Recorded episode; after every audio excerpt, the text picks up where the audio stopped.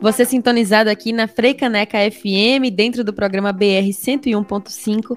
Hoje a gente recebe ninguém mais, ninguém menos que Juliano Holanda, que fez o lançamento do disco Por Onde as Casas Andam em Silêncio. E ele está aqui para conversar com a gente hoje sobre de onde veio essas casas que andam em silêncio. Bom dia, Juliano, tudo bem? Bom dia, bom dia a todos, bom dia. Seja muito bem-vindo. Rádio Frecaneca. Para mim sempre é uma, uma honra é, estar na Rádio Frecaneca. Você não sabe o quanto que isso foi sonhado de ter uma rádio nossa aqui. Eu sempre, sempre venho com muito carinho e com muita, com muita é, consciência da importância né, que é a gente ter acesso a esse tipo de informação e esse tipo de, de divulgação né, no nosso estado. Então, estado. Obrigado. A alegria o prazer é todo nosso e o que poderemos fazer, fa faremos para estimular a cultura pernambucana a permanecer viva sempre. E nada mais justo do que trazer o seu disco, que foi lançado nesse contexto. Foi lançado, não apenas lançado, como também pensado, produzido, gravado. Tudo isso dentro de casa, no meio de uma pandemia. Me conte foi. como foi esse desafio louco de colocar é... para fora o que você tá pensando e aí acabar fazendo um disco no meio da pandemia, Juliano. Foi, foi. Rapaz, quando começou a pandemia, eu estava num uma, uma, um ritmo bem frenético de trabalho. A gente vinha. É, a gente tinha lançado o disco de Martins, estava concluindo o disco de PC Silva, o disco de Isabela Moraes. É, íamos começar uma turnê do Acaso Casa, que era um projeto de, de Almério com Mariene Castro. De Castro, isso. Uma turnê era em várias, várias, várias capitais a gente tinha uma turnê nacional com Junior Black, do disco Vêndice, uma série de coisas que estavam engatilhadas. Caramba! É, e o carnaval, já para mim, já foi bem estressante. Quando, quando entrou o lockdown e tal, e confesso que para mim, dos primeiros meses, foi bem legal, porque eu estava muito estressado, muito cansado. Então, primeiro mês praticamente eu só dormi, fiz nada deu uma parada para descansar, que todo é. mundo ia durar uns três meses, aí todo mundo, ah, Foi. um gás, aí passa. É, é daqui a pouquinho, é, né? Vai passar e vai ser legal e tal. Mas é, não foi bem assim que foi fui desenhando. Eu tinha um disco, tô com um disco praticamente terminado, um outro disco, chamado Sobre a Futilidade das Coisas, e lancei um single. E a minha ideia era lançar um, uma música por mês do disco. Só que quando lancei o single, senti, foi exatamente quando deu aquela baixa uhum. e aquela consciência de que não duraria três meses. Uhum. Então, é, também tive alguns casos na família, alguns problemas, perdi alguns amigos bem próximos. E fiquei em condições é, emocionais mesmo, de tocar a coisa para frente e resolvi é, segurar um pouco o disco sobre a futilidade das coisas e está engavetado. E aí a, a, busca a partir de então foi tentar ressignificar o tempo e, e transformar isso em alguma coisa saudável, né, dentro das adversidades e dessa realidade louca que a gente está vivendo. É, nesse barco desgovernado né, que a gente está agora. Cada dia vi uma notícia mais maluca ainda, é, é, é, para além do surrealismo. Né? E aí eu, eu resolvi transformar esse meu tempo numa espécie de spa criativo. Como eu, eu disse, eu vou compor. E, e, comecei a compor. E de repente, quando eu vi, eu já tinha feito sozinho umas 50 músicas. Aí comecei a ligar para uns amigos. E aí comecei a fazer umas parcerias com outras pessoas retomar algumas parcerias antigas. Fiz muita coisa com parceiros de agora, como Marcelo Rangel, PC Silva, é, Martins. É, o pessoal que se uniu dentro do, do Reverbo, né? É, é, a gente começou a fazer muitas coisas dentro da Reverbo, né? É, inclusive algumas coisas que foram lançadas. Alexandre Revoredo fez algumas parcerias comigo, com São Silva. Isso foi, isso foi se capilarizando. Né? E aí também retomei algumas parcerias antigas, com Carafito Públicos, por exemplo, eu tenho muitas músicas, fazia muito tempo que a gente não compunha nada, a gente compôs umas, umas duas músicas, gravou até uma, e lançou como single também. É... Comecei, é, é, é, comecei uma parceria com pessoas que eu nem conhecia, que nem conheço pessoalmente, mas que chegaram e querendo trabalhar e fazer coisas. fiz algumas coisas com o Michael Sullivan, fiz algumas músicas com, com o Zé Cavaleiro, que eu já tinha trabalhado com ele antes, a gente retomou. E, e, eu vou esquecer o nome de alguém aqui, porque foi um bocado de gente, mas George Salma, que é outro cara que a gente há um tempo combinava, não, não, nunca tinha composto nada. Depois eu fiz algumas músicas com. Tenho feito muita coisa com Zé Carlos Capinã. Você conhece Capinã? Que fez Ponteio, aquelas coisas. Sim, né? sim, sim, Parceiro sim. de Gil, Viramundo, claro. aquelas músicas. A gente, a gente tá compondo, estamos com um bocado de coisa feita. Um cara lá de São Paulo chamado Kleber Albuquerque, que eu sempre fui fã dele, a gente emendou uma parceria aí, estamos para lançar um single. E acabei fazendo um disco inteiro com uma parceira que eu já vinha há um tempo compondo. E aí na, na quarentena isso se intensificou muito, que é com a Zélia Duncan. E a gente compôs um disco inteiro que foi gravado. Gravamos, compusemos o disco, gravamos o disco na quarentena. Eu montei um estúdio, um home studio em casa. Ela montou na casa dela e o Webster Santos, que produziu o disco junto com a gente, montou na casa dele. Então, Caramba, o disco à distância. É, é a distância. Então, acabou que o sistema ficou montado. O home studio. Também gravei umas coisas no disco de Otto, também nesse meu home studio. Produzi uma parte do Alexandre Reboredo. Montei essa infra para fazer esse disco com Zélia. E como a infra ficou montada, ficou ali e tal, quando pintou o, a, a lei Aldir Blanc, Mary Lemos, que é minha produtora, minha companheira, colocou o projeto de um disco gravado aqui em casa. Como já havia toda a infra, Que massa. e aí, aí de início, é, eu comecei a fazer uma, uma, música bem, uns arranjos bem assim, por tudo que a casa oferece. É, que a casa oferece, né? O pet sound de quarto, né? Aquele negócio cheio de sons e coisas e não sei o que, e samples e papá. Mostrei pra ela, ela gostou, mas ela disse, ó, por que tu não faz uma coisa diferente? Mais minimalista, assim, tá? Faz, por que tu não faz uma faixa voz e baixo? Aí eu fiz essa faixa, voz e baixo, gostei é, da faixa e acabei me empolgando, acabei fazendo o disco todo voz e baixo. Aquela, aquela música que eu tinha gravado eu descartei e, e, e fiz o disco inteiro seguindo esse, essa mesma sonoridade. Porque eu, eu, eu, durante muitos anos da minha vida, eu só toquei contrabaixo. Durante 10, quase, uma década quase, dos anos, final dos anos 90, boa parte dos anos 2000, eu só toquei contrabaixo. Com várias bandas com a Zabumba, Rabecado, Marcelo Saluto Terra do Terreiro, é, toquei com Cristina Amaral, toquei com Mundo Livre S.A., toquei com várias bandas tocando baixo. E com o passar dos anos, eu acabei migrando para a guitarra, que é, na verdade, meu primeiro instrumento. Acho que foi no trabalho com Erasto Vasconcelos que eu voltei para a guitarra. Do trabalho de Erasto, já houve um contato e a gente acabou montando a Orquestra Contemporânea de Olinda. E aí na orquestra eu tocava guitarra, o baixo ficando de lado. Então, vez ou outra eu gravava um baixo numa música ou outra, mas as pessoas passaram até. A... Como é uma década, né? Então acho que uma geração meio que esqueceu que eu tocava aquele instrumento. Ficou ali. Pois é, no... porque pra mim era Juliano agarrado na, no, no, violão e na guitarra. Na guitarra, é. Quando não, eu é. No contrabaixo, eu fiquei realmente surpresa. É, a galera, inclusive uma galera de, de, que toca baixo daqui mais antiga, me conhece como baixista. Até hoje me, me, me, conhece como baixista. E aí eu acabei voltando ao instrumento no Ave Sangria. E no Ave Sangria eu toco baixo. Então é foi com o Ave Sangria que eu reatei, né? E aí organizei de novo, dei uma, uma ajeitada no. Eu tenho um, baixo Fender, esse que eu gravei o disco, que eu, eu digo esse, esse, esse plano das casas no né? silêncio. É, é um disco feito para esse instrumento. Em homenagem a ele. Agora me conta, tu aí falando desse retorno ao contrabaixo, foi muito diferente esse encontro e compor a partir do contrabaixo e não do lance da melodia da guitarra e do violão? É, eu demorei um tempo para entender como seria o som do disco, porque são vários baixos tocando simultaneamente. Porque o baixo tem uma coisa assim da, da construção, que, que ele é um instrumento intermediário, intermediário entre ritmo melodia e ele flerta com a harmonia, né? Ele, ele, ele até. É, faz a base de tudo, né? É, ele, uma, uma, uma, nota de baixo que você muda indica uma mudança de harmonia total. Uhum. Se um piano tocar um acorde de Dó maior e o baixo tocar um Lá, o acorde vira Lá, ele é quem manda, entendeu? ele é quem determina harmonicamente qual é o, a, a, a função né, do, da, do acorde. Então, é, eu, eu demorei um tempo até entender qual seria o caminho. Então, eu até voltei, comecei a estudar, a ouvir umas coisas de baixo e voz. Sempre ia para um caminho de jazz, assim. E eu queria uma coisa que não fosse jazz. Poderia ir, já toquei jazz uma época e tal.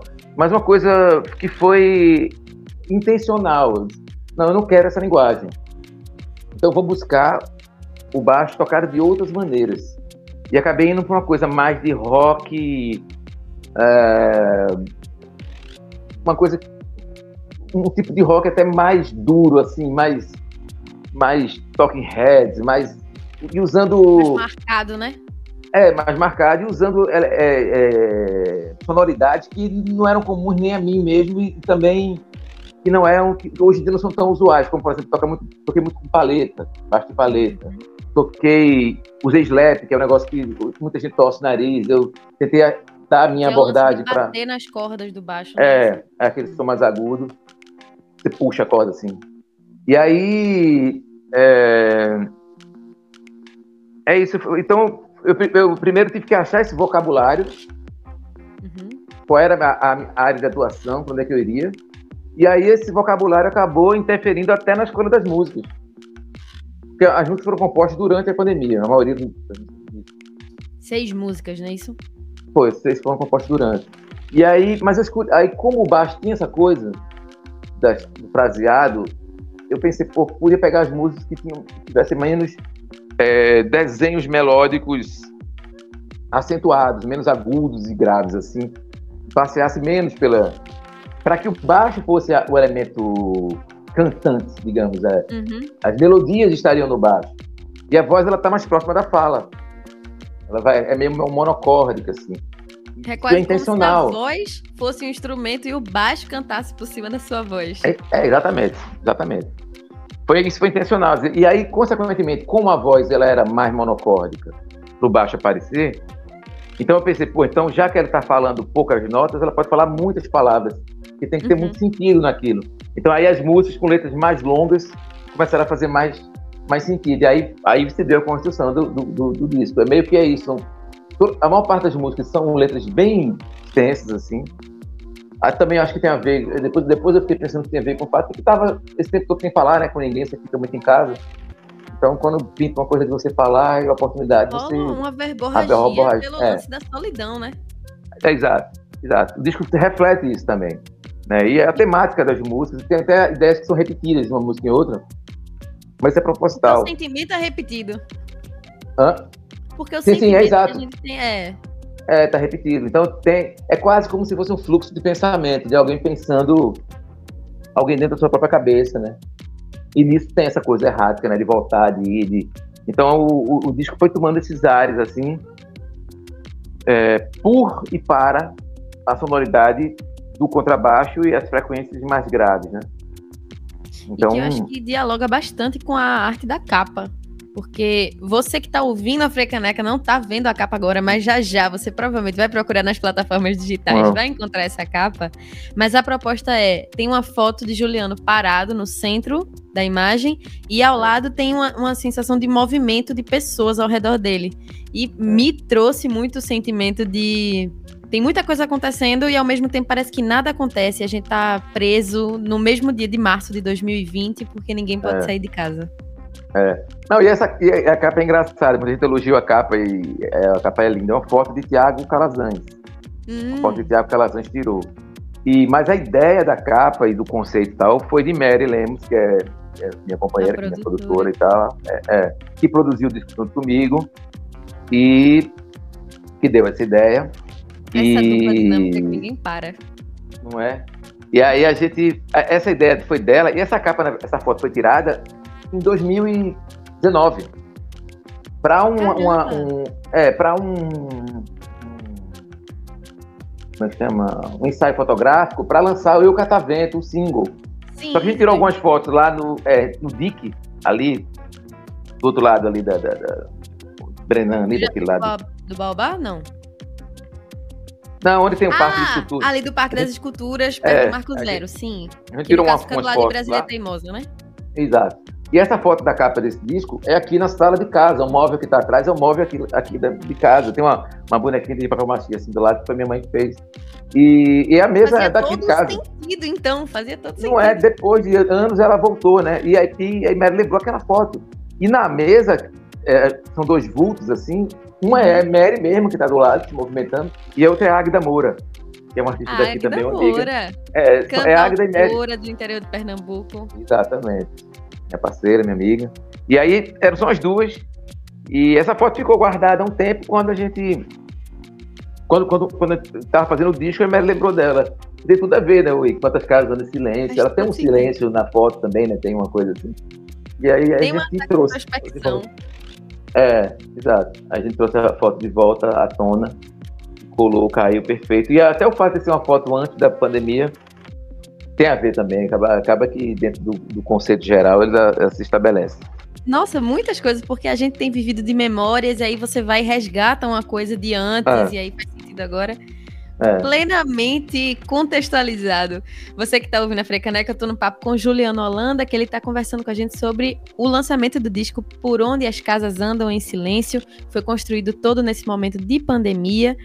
E você que pegou o, o bonde já andando, o caminhão já na pista da BR-101.5, deve ter ouvido o Juliano falando de muita gente. E eu achei ótimo ele trazer isso, porque eu tava aqui nessa, nessa construção do meu roteiro e pensando, poxa, Juliano é um cara que colabora com tanta gente. Por exemplo, Gabi da Pele Preta passou por uma entrevista com a gente, falou de Juliano lá junto, compondo Revolução, que foi o single que ela lançou. E ele tá sempre em atividade tocando com outras pessoas, produzindo outras pessoas, compondo para outras pessoas. E aí eu só vi o teu nome na hora que eu fui ouvir o disco. E aí eu fiz.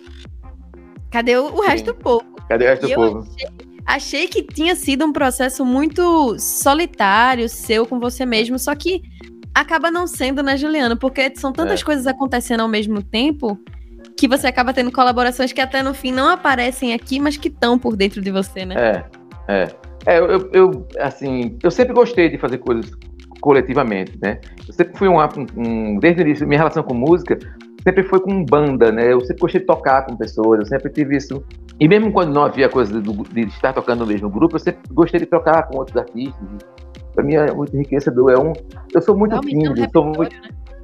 é, eu sou muito tímido, minha dicção é ruim, aquela coisa. Eu sou um cara meio na minha, assim, e a minha linguagem é a música. Eu estabeleço mais a partir, eu falo melhor tocando entendeu? ou cantando do que falo normalmente. Então, é, é uma necessidade também de, de existir, né? De trocar informação, de aprender. É a minha forma de aprender, é a minha forma de errar, é a minha forma de acertar, é a minha forma de. é- é- é- a música, para mim, é, é a, é a linguagem mesmo. Eu, que eu me dou melhor, assim, que eu sinto que eu me dou, me dou melhor, pelo menos é que me faz melhor, que me, traz mais coisas boas. E, e, e nos últimos anos isso aumentou muito, porque é, a gente criou né, a, a mostra coletiva Reverbo, e aí juntou uma série de artistas do Estado.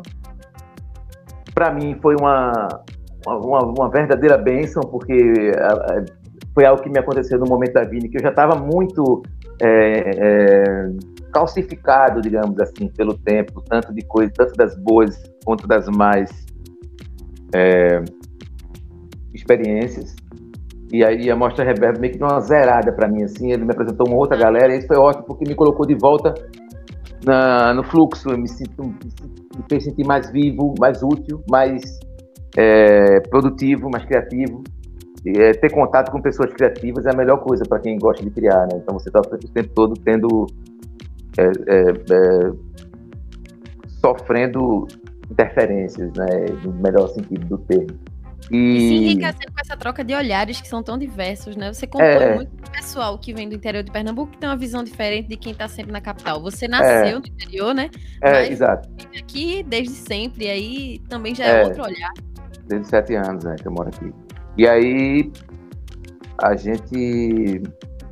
Então foi muito bom. é, e eu adoro a galera toda e mais esses parceiros todos, acho que é isso. Minha vida é muito essa coisa da troca. Mas esse disco, quando começou a se construir, a ideia, isso não, não tava nem na ideia no início. Poderiam ser parcerias, Uhum. mas a coisa toda foi caminhando para um negócio tão pessoal, era tão o quartinho ali. Embora, talvez o comentário mais, mais recorrente que eu tive, as conversas com alguns amigos, com o PC, com a Ela Peira, com a galera que eu fui conversando, é que esse disco eu fiz para eles. Uhum. É como se fosse eu falando para essas pessoas, entendeu? Assim, claro, se expande para todos, mas o foco, a, a, a quem estava na minha cabeça, que tava, eram essas pessoas que eu queria que estivessem comigo. Talvez se elas estivessem comigo, eu não teria precisado ter feito disso.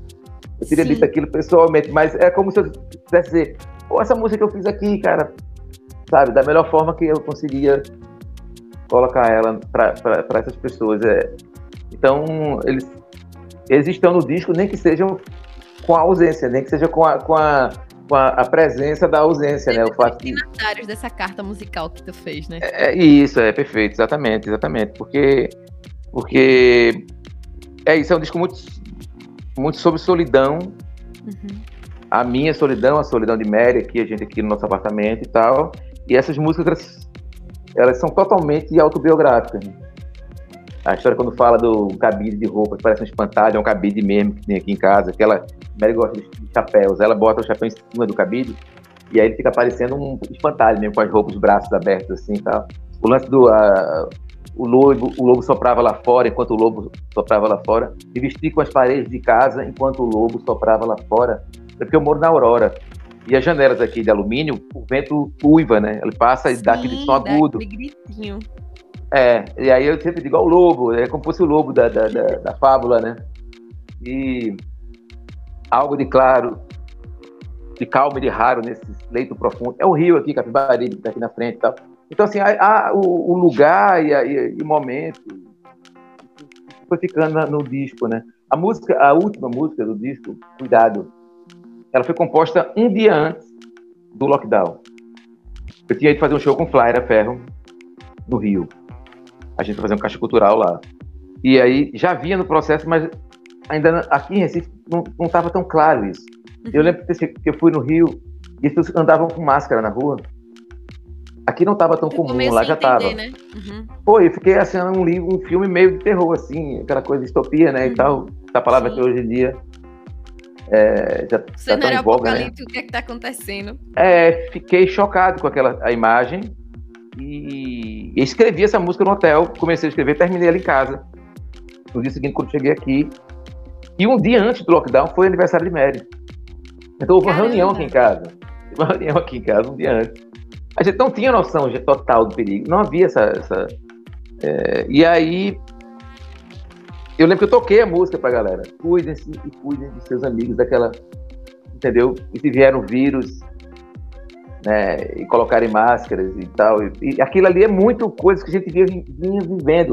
É porque tem um tipo de música que, quando a gente começou essa coisa da reverb, tem um estilo de música que eu acho que é muito, tem muitas características da necessidade do diálogo entre a gente. Coisas às vezes que o público não percebe, mas tem, uhum. tem um material que é muito interno, e essa música é desse material interno. Eu acho que esse disco, de uma maneira geral, é fruto desse material interno. Eram músicas que talvez, se eu é, como eu disse, se, se, eles estivessem aqui, eu não teria gravado, uhum. teria só mostrado, teria dito a eles, olha, isso eu queria dizer. Mas aí foi o meu jeito de mandar para eles a gravação. Aí, toma aí, agora tá no Spotify, escuta aí. Eu acho ótimo que, que Juliano traz esse lance da, das outras pessoas que estão ao lado dele o tempo inteiro. E a gente te citou na entrevista de Gabi da Pele Preta, porque eu falei: Juliano respira, sai uma música. E aí, o cara que já escreveu mais de 600 músicas tem, também tem esse hábito de compõe e aí dá de presente para alguém. Ó, oh, compôs isso aqui, mas eu acho que é a sua cara. E aí, dessa vez, você teve que pelo, pelo contexto geral de distanciamento social e cuidado, como você bem colocou nessa última música do disco, voltar para si, para só enviar já pronta para essas pessoas. É. E aí, aproveitando que tu tratou de cuidado, eu vou do final para a gente ir subindo no disco. Tanto tá. que você traz as pessoas. E aí, sobre o que é que é as pessoas? As pessoas, eu. Quase um faixa-faixa. É, falei numa. Pronto, vamos no faixa-faixa. Eu, eu falei isso até na entrevista podia se chamar algumas pessoas, né? Não, quando eu falo as pessoas, não são não são todas as pessoas, obviamente. São né? as suas pessoas. É, algumas pessoas que eu, que eu percebo aquelas características de. É, rapaz, eu, eu, eu tô com 43, né? Então eu, eu vivenciei, estou vivenciando um, uma curva muito louca do tempo, uma dobra muito maluca, né? Assim, que é exatamente. Eu, quando eu era criança, eu existia CD, né? Era vinil. E a forma de ouvir música, a forma de pensar música. Mudou assim, quando eu, é, quando eu resolvi ser músico, músico para mim era um cara que tocava num bar que tinha chamado 28 graus. E, e era aquilo. Assim, é pré-Mangue Beat, né? Quando eu comecei não havia Mangue Beat. Então, a, a, a, realidade era diferente. Quando eu optei por ser músico, músico era, era outra coisa. E isso foi se transformando, isso foi se modificando e tal. É, e eu já passei por várias, várias etapas e, e, e, muitos encantos e muitos desencantos e muitos, muitos choques de realidade e tal.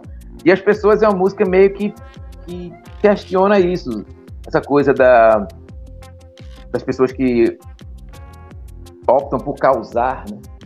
Por, eu brinco de causar tempestades em seus copos d'água, né?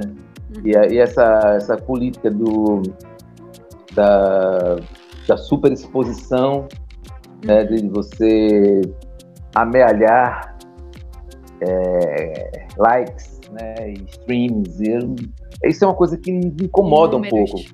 É, é, me incomoda, porque. Um pouco não, me incomoda bastante, porque eu acho que tira o, a, o, o criador do seu lugar, sabe?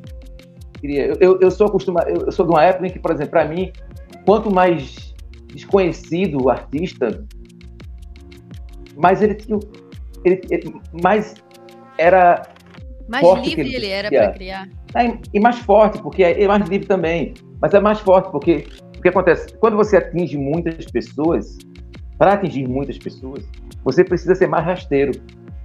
Porque nem todo mundo entende tudo. E é normal que eles não entendam. Mas então, se você quer alcançar mais pessoas, você precisa, de alguma maneira, ser mais diluído. Então, se algo era mais, é, mais complexo, naturalmente atingiria menos pessoas.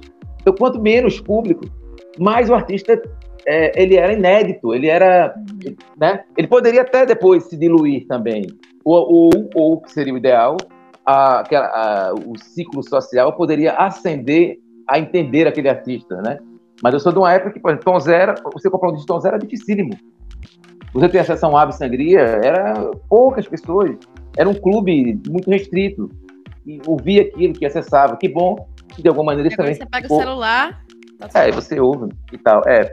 Mas, mas me espanta um pouco isso, porque. Porque, porque é isso, a, a, o próprio fazer ele se inverteu, né? Hoje em dia o cara já faz a coisa propositalmente rasteira, no sentido de. Tô falando rasteira, não, não, há, não, há, é, não há nada de pejorativo. Quer dizer assim, por um, por um caminho mais simplista, para chegar além, né? O, o quanto, na verdade, antigamente era muito comum que a pessoa fazia aquilo porque fazia. Aquela era a expressão dela. E é honesto e é digno.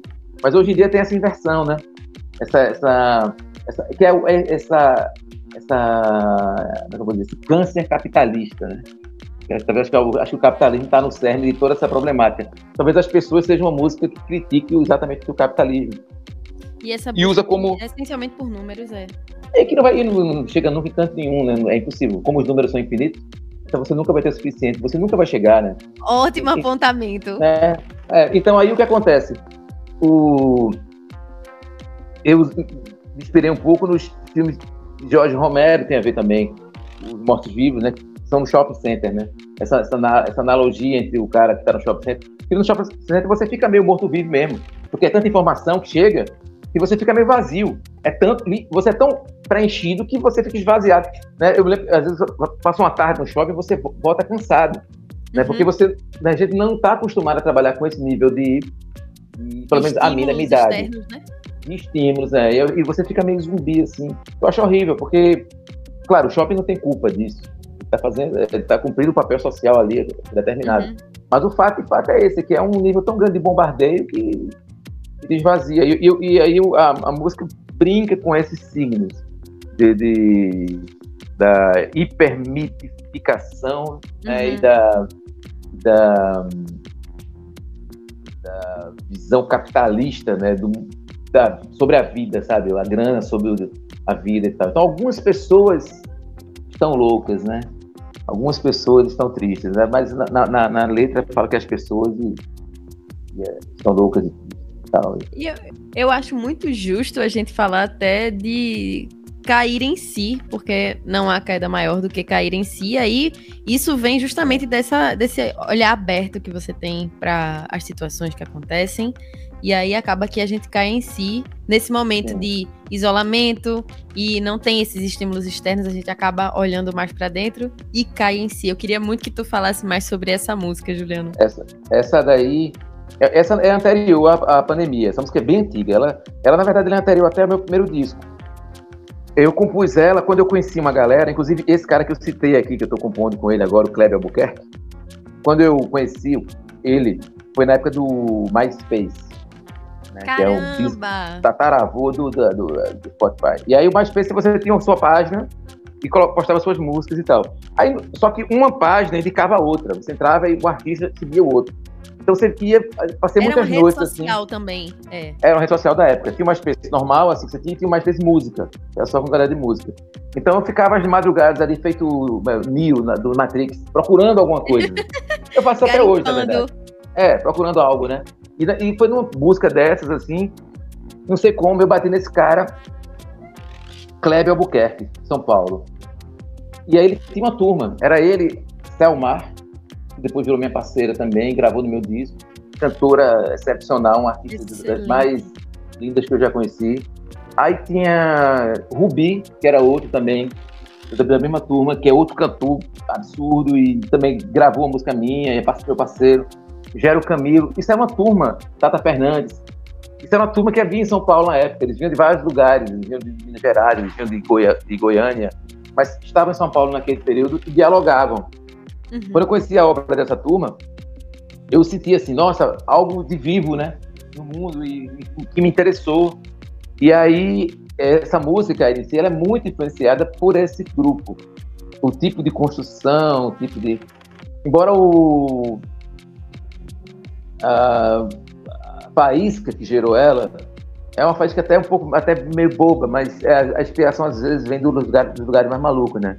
Sim. Eu, é, é, Sessão da Filme e Sessão da Tarde. Eu estava na história de fazer músicas falando de filmes Sessão da Tarde, que eu não sei se ainda existe Sessão da Tarde, mas na época existia. Eu acho que sim, mas eu acho que a gente ainda consegue sentir o conceito, que não for tão mais novo assim. É, era tipo aquilo. E aí nesse filme Sessão da Tarde, o cara sempre sai correndo em algum lugar e aí ele leva uma ele pula para uma janela, né? Mas aí, óbvio, toda vez que o cara pula para uma janela, ele não vai morrer lá embaixo. Então sempre tem uma piscina. E geralmente tem um teto de vidro, uma coisa, um vidro que estilhaça, né? Ele cai na piscina. Parar. É, ali embaixo e tal. E eu, isso, é, isso é mais muito recorrente em filmes desses, esses filmes blockbusters americanos e tal, Sessão da Tarde. E aí, é, eu, pô, vou fazer uma música falando sobre essa, essa burrice, né? Essa, os clichês estúpido, mas que a gente sempre cai, né? Na verdade, é. a gente é. sempre cai no clichê. E aí eu achei o clichê legal e usei como metáfora. Então a música meio fala disso, mas o, o, a forma dela é muito, quase uma referência a esse grupo de criadores da época que eu conheci. E eu não havia gravado ela ainda, porque sempre que eu tentei gravar essa música, ficava muito próximo deles. E eu até por respeito, por total respeito à obra deles, eu disse, não, eu preciso achar para ela um outro caminho. É, o que tem deles nela já está muito nela. E aí, quando pintou a história do Baixas, pô, de repente ela se presta a, esse, a essa sonoridade. E, e, e era um, uma, um texto que eu queria dizer do disco, essa coisa, eu caí em mim e aprendi que não há queda maior do que cair em si. Eu achei que isso era é bem o que eu estou sentindo assim agora também, né? Estamos, alguns de nós, algumas pessoas. As tentativas anteriores todas eram Juliano pulando e caindo numa piscina, caindo em cima de alguma coisa que aparava, e dessa vez ele conseguiu pular e nada segurou, ele foi-se embora. É, voou, né? Voou e foi bastante longe. Eu acho que pra gente fechar pelo tempo tá apertadinho, é, esse lance do a gente escolher mais uma música e aí eu vou puxar de você esse lance do cair em si exige aí haja terapia. Sim. Que nada, nada é. mais necessário nesse momento de isolamento e distanciamento para ninguém afrouxar os parafusos de estar tá todo mundo sozinho sem ter com quem conversar. É. Que aí é. se haja terapia. Conta aí, Juliano. Haja terapia eu fiz, né? Quando começou a pandemia, Mary e PC Silva é, tiveram a ideia de fazer uma coisa de músicas inéditas pela página do Instagram da Reverbo. Então sigam lá, reverbo.reverbo no Instagram. E a gente postava todo dia uma música de algum alguém que tinha feito para aquele aquele objetivo lá e tal. E acompanhei muito o Igor de Carvalho fazendo essas publicações de músicas que ele estava fazendo. É. É, aí ela foi uma dessas. Eu já tinha publicado ela no Instagram antes. Muito fruto do sentimento do início, de, dessa hora que a gente entende, eita, é quarentena, mas não é 40 dias, né? Então vamos lá. Exato. Vamos, aí quando o cara cai na real assim, e, e ela, eu gosto de, muito dela também. A, ela, ela, ela, é feita como um vitral de coisas, né? São muitas imagens, imagens que na verdade são a mesma imagem. Mas que você só vai entender lá no final, quando vai o terapia, aquilo, é, ela, ela são coisas, imagens físicas que, que, que para exprimir sentimentos. É, esforço para serem entendidos, né? É, exato. Porque é, é, emoções complexas, né? Eu digo sempre assim, eu, eu, tenho uma brincadeira que eu falo com o Junior Black, é o cara que criou o Emotions de emoções complexas, né? Esse, esse, esse foi demitido, morreu de fome, porque hoje em dia essas emoções complexas, elas meio que se perderam, né? Tudo se resumiu a uma, uma carinha, um riso, um coração. Então tem, tem algumas emoções que não dá, que o emotion ele não dá conta, né? E, e, e eu acho que a terapia é um pouco isso, é uma, uma uma avalanche de coisas, de sentimentos e que precisava de uma música daquele tipo, uma letra daquele tamanho e, e com aquele tipo, com aquela quantidade de palavras para poder exprimir, né? O coraçãozinho não ia resolver. O coração não resolve muita coisa, mas nesse caso especificamente não ia resolver. É, é uma música, é um, pronto, ela é uma emotion musical para emoções complexas. Caramba! Foi, foi um conceito muito bom, e aí eu acho que você que está ouvindo a entrevista agora, nada mais justo do que ir atrás e ouvir esse disco várias e várias vezes, porque eu acho que a cada vez que você ouvir, vai vir uma interpretação diferente, uma ideia nova. E como é que faz, Juliano, para ouvir esse disco, para te achar nas redes sociais, que é como a gente está se encontrando agora nessa pandemia? É. É. Então, tem nas plataformas digitais todas, tem no YouTube, tem no, para quem não tem Deezer, Spotify e tal, e em todos os lugares. É, eu tenho Instagram também, Juliana Holanda, normal, aqueles negócios com aquele e tal, pá. E, e é isso, eu acho que nas plataformas digitais, Spotify, Deezer, e, e a gente se e vai lá no Instagram e fala lá em box, conversa comigo. Conta que achou, as reflexões que, que, que vieram. É bom demais. É bom porque essa é uma das vantagens do, do processo, né? É, como eu estava falando, da diferença de, de antes para agora. O fato é que agora a gente consegue ter esse feedback melhor, mais direto, né? Antigamente você jogava no mundo e aquilo demorava mais, o eco demorava mais para voltar, e agora Sim. chega mais rápido. Então entrem lá, façam seus comentários, eu gostei, não gostei, pode dizer que é bom que a gente Pode aprende. Pode dizer que ele conversa, que a Juliana é fácil de conversar. Conversa, fala. Que, eu acho que nesse ponto que Juliano trouxe agora, da, da resposta mais rápida, eu aproveito para lembrar uma conversa que a gente teve aqui no BR 101.5, que foi com Isabela Moraes. Eu falei para eu, eu perguntei a ela sobre esse lance de fazer live, de se apresentar por internet, e ela me trouxe uma reflexão que até então não me tinha chegado, que é ainda bem, ah, tem muita gente reclamando que precisa fazer isso, que sente saudade do palco. Ela também sente, mas ela pensa ainda bem que ainda existe internet para a gente poder estar tá fazendo o que a gente está fazendo agora. Você que está ouvindo pela rádio, eu e Juliano usando a internet para poder se conectar, Juliano usando a internet para colocar o trabalho dele no ar de novo, mesmo durante o contexto de pandemia.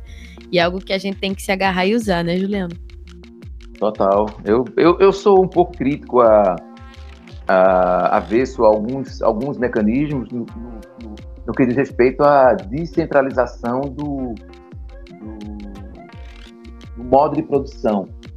Mas eu acho, assim, me incomoda um pouco que eu tenha que colocar a minha música numa plataforma sobre as quais eu não tenho, por exemplo, controle é, com relação se aquilo é danoso ou não, entende? Assim, uhum. incomoda que, os, que o, que uma plataforma como o Instagram proíba um mamilo, mas deixe uma, uma, uma foto com um cara levando um tiro na cabeça. Isso me incomoda, não, não gosto. Essas censuras.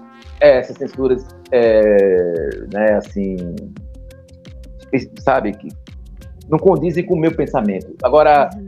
mesmo apesar disso, eu, eu tenho uma, uma, impressão muito clara, assim, não vou chamar nem de sonho, porque eu acho que isso é a verdade absoluta. Daqui em breve, cada um vai ter sua própria rede social. Cada um vai ter o seu próprio Spotify. Ou cada grupo, pelo menos. A gente, como, a gente, como a gente tem hoje em dia uma rádio de bairro, como a gente hoje em dia tem uma rádio Precaneca que atua aqui, outra rádio que atua Nazaré da Mata, e outra rádio que atua. Então a gente vai ter um Spotify de Goiânia, um Spotify de Jardim Atlântico, um Spotify da, do Recife Antigo, um Spotify. E bolhas sabe? e bolhas e bolhas. É, e as bolhas se comunicando de alguma maneira, mas a gente vai ter coisas, é, material direcionado, específico, né? Assim, porque tô no Spotify, tô eu, tá Beyoncé, tá é, Zara, Ravi Shankar e, e tudo ali do meu irmão, né? Mas às vezes eu sinto falta disso, que é essa, exatamente essa pessoalidade do processo. Então, isso que, que Belinha falou é, é, é, total verdade, assim, a gente... Usar as ferramentas que bom que a gente, nosso favor. É, é isso, que a gente tem aí, assim, temos esse plano e eu acho que um dia isso vai, isso vai acontecer.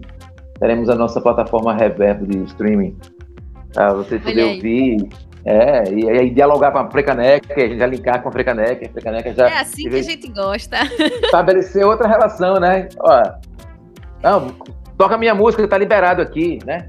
Você tá direto tá comigo. Não... Agora tá registrado aqui na Frecaneca que Juliano já já, do jeito que ele é, vai mesmo colocar para frente essa ideia da plataforma da Reverb e ele vai voltar aqui. Eu vou dizer, lembra quando a gente conversou sobre o seu disco? Você foi lá e lançou a ideia. Eu vou, eu vou lhe entrevistar lá.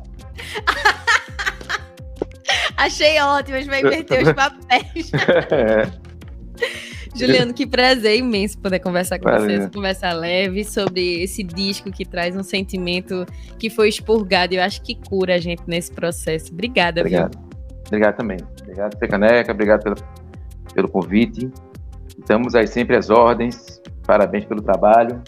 Sigamos. Eu acho que é, isso vai passar e, e, espero que as pessoas saiam disso mais, pelo menos mais conscientes da, da vida e do, da importância da vida. Eu vou fazer só uma menção aqui a Guitinho da Xambá, meu amigo que se foi agora recentemente. Claro. Sim. E aí, queria só citar o nome dele aqui pela, pela importância dele. E a Pecaneca, por favor, faça aí um especial com ele aí, que ele tá. Ele merece demais. Guitinho segue vivo em cada um de nós, era presença Não é? Sempre, né? Tinha mandado o disco pra ele antes. muito. Pronto, mas maravilha. Obrigado. Nossa viu? saudade e homenagem a Guitinho sempre. Obrigada, viu, Juliano? Obrigado também.